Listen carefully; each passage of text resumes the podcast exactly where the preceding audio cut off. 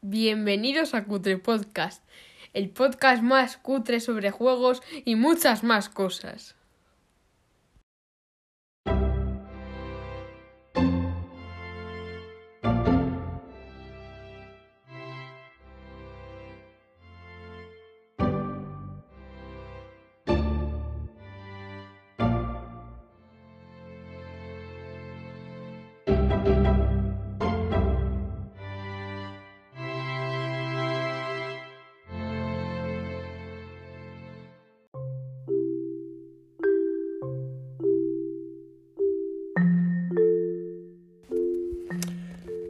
Pues en este primer episodio del Cutre Podcast me gustaría hacer una, reflexión sobre lo que yo llamo la conexión profunda. Y la idea que hay ahí sencillamente es que en cierto modo los juegos, la gente que nos gustan los juegos de tablero, de rol, eh, juegos de cartas tipo Magic, juegos de ordenador o juegos ahora en los dispositivos móviles, eh, lo que encontramos en ellos es que todos los juegos, el hecho de jugar, conecta con, con nuestra necesidad de entretenernos, con nuestra necesidad de hacer algo que no sea necesariamente productivo, pero que nos ofrezca un modo de pasar el tiempo entretenidos. Y una de las reflexiones que saco de esto es que en cierto modo todos los juegos a los que jugamos son, son el mismo juego. Y dejadme que me explique con unos ejemplos. Seguramente todos los que estáis escuchando esto, tú mismo, has jugado alguna vez a rol, o te lo has planteado, o has oído hablar de ello, los juegos de rol. Y dentro de los juegos de rol, el primero, el más conocido, el que ahora llaman el, mejor juego del mundo, el Dungeons and Dragons, el DD, en sus múltiples versiones, es un juego en el que sencillamente eh, los jugadores basan el entretenimiento en vivir una aventura, en que el Master, el Dungeon Master, y que dirige la partida, presente una serie de, de retos, de alicientes, de historias, de tramas, en las que los jugadores desarrollen sus personajes, lo que son sus personajes, y a la larga vean que van subiendo de nivel, van ganando experiencia. Pero y si te digo que, por ejemplo, uno de los juegos más populares de dispositivo móvil que se llama Clash Royale, es un juego de enfrentamientos, precisamente se basa en subir de nivel mediante ganar experiencia. Exactamente igual. De hecho, ambos juegos, D&D, el decano de los juegos de rol, y Clash Royale, que es un, casi casi un apéndice de otro juego eh, de desarrollo de civilizaciones y de combates entre, entre las distintas civilizaciones un dispositivo móvil, ambos al final parten de la misma idea, entretenimiento. Entretenimiento dedicando un tiempo y recibiendo a cambio entretenimiento, ni más ni menos. Pero es que además, fíjate, ambos están ambientados en, en algo que tienen en común con otros dos juegos que te voy a comentar ahora. Es esa fantasía medieval, esa atracción que tenemos por la época medieval, ya sea histórica o ya sea fantástica. Ambos juegos, Clash Royale y D&D, D&D en sus múltiples mundos, por supuesto, pero ambos tienen eso, tiran de eso, que conecta además con muchos de los mitos, muchas de las leyendas, de las criaturas que rodean el folclore de la mayor parte de la humanidad en un sentido u otro. Dragones, goblins, trolls, magia y hechizos, magos, esa interactuación con los elementos elementales de tierra, de aire, de fuego, esa capacidad de conjurar cosas que van más allá de la naturaleza está presente en ambos juegos y en otros dos, por ejemplo, de tablero en este caso. Uno que se llama Castle Panic, que es un, juego de 2009, quiero recordar, muy sencillito, también de defensa de torre. El jugador tiene que defender una torre del ataque de una banda de orcos, goblins y trolls. Y otro, por ejemplo, reciente, se llama The Siege of Runedar, el asedio de Runedar, en el que los jugadores tienen que, por un lado, defender una torre, en este caso es una fortaleza enana, en la que hay una mina, a la vez que consiguen salir de la mina y llevarse los tesoros, mientras, de nuevo, como en Clash Royale, como en Castle Panic, como en Dungeons and Dragons, un grupo de goblins, orcos, trolls, etc., atacan el castillo. Como ves, los cuatro juegos podrían ser intercambiables en ese sentido. Mismo trasfondo, misma ambientación, mismo sistema de entretenimiento, mismos objetivos. En unos ganar experiencia, en otros sobrevivir al ataque y en otros sobrevivir al ataque y conseguir una misión. No te da la sensación de que es todo el mismo juego. He puesto cuatro ejemplos, pero se podrían añadir muchos otros. Otros juegos que tú estés pensando que tengan una ambientación parecida. Por lo tanto, si te fijas, ambos hay juegos, por ejemplo, hay distintas conexiones entre estos cuatro juegos que son llamativas. Al final, por ejemplo, en Dungeons and Dragons y en Clash of Clans, este juego que puedes encontrar para jugar en el teléfono, en la tablet, eh, se podría decir de ambos juegos que son lo que ahora llaman un pay per win, pagar para jugar. En Clash of Clans es gratis completamente y puedes ganar experiencia, tus personajes, tus criaturas, tus cosas y tú vas subiendo de nivel a base de jugar partidas y ir ganando, ir dedicándole tiempo pero además puedes pagar dinero para comprar oro, comprar gemas y hacer que se aceleren todos los procesos de compra de, habilidades, de subir de nivel, etc. En D&D dirás, pero en D&D, ¿cómo? Bueno, en D&D también tienes que hacer un paper win. De primeras necesitas un desembolso importante si quieres jugar o dirigir, sobre todo si quieres dirigir partidas. Necesitas el manual del máster, el manual de monstruos, probablemente el manual del jugador también. Bueno, probablemente no, seguro. Y luego si quieres además cosas más sofisticadas que no tengas que crearte tú, incluso los niveles más altos, tienes que comprarte más cosas, tienes que seguir paying, tienes que seguir pagando, pagando, pagando. Aunque por supuesto puedes hacerlo tú. Eh, es una de las cosas que también me llama la atención, como en esa necesidad de jugar estamos dispuestos a pagar. A fin de cuentas podemos jugar sin necesidad de tener juegos las veces que hemos jugado nosotros mismos a eh, policías y ladrones, investigaciones, guerras o lo que sea.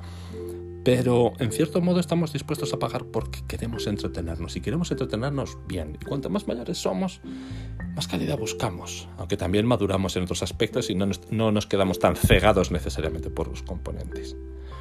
Pero si te fijas en estos otros juegos que te comentaba de tablero, en Castle Panic, por ejemplo, o en The Siege of Brunegar, la diferencia con D&D y la diferencia con Clash Royale es que en Castle Panic tú puedes jugar solo, pero necesitas el juego y necesitas el tiempo y el espacio. En D&D tú no puedes jugar solo. En Clash Royale sí.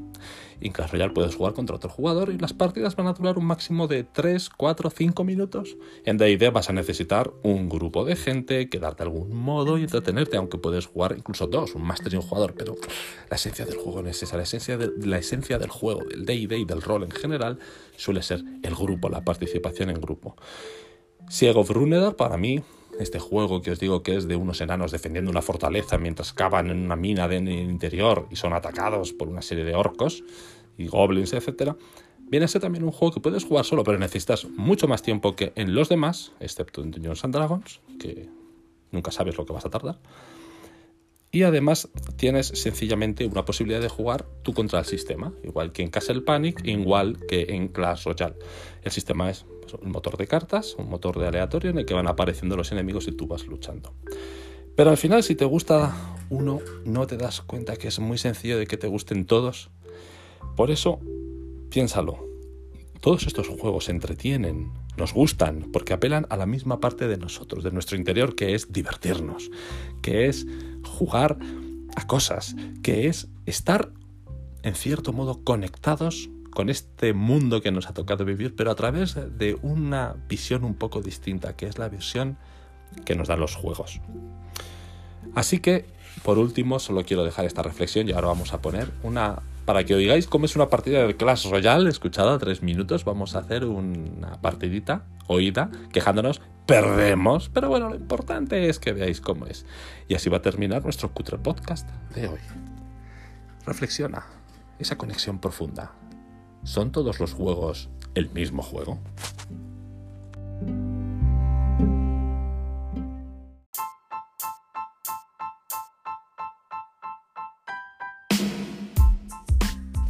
Pues para que veáis cómo es una partida de 2 contra 2 a Clash Royale, vamos a jugar ahora mismo ¿eh? una contra dos rivales aleatorios y vamos a ir contándola.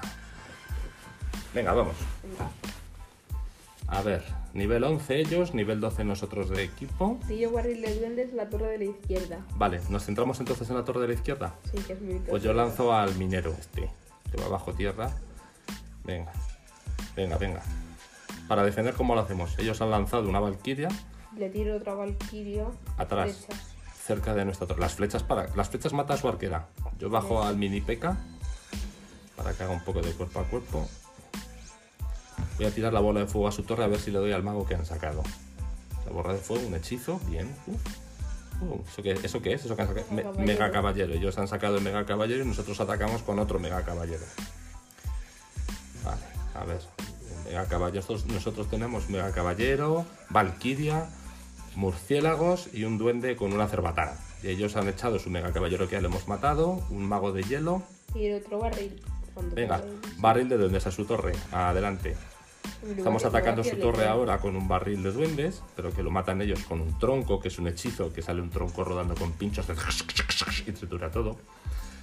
Este juego, como os he dicho, consiste en derribar las torres del otro a base de atacar con unidades que te van saliendo aleatoriamente tu mazo de 8 unidades disponibles.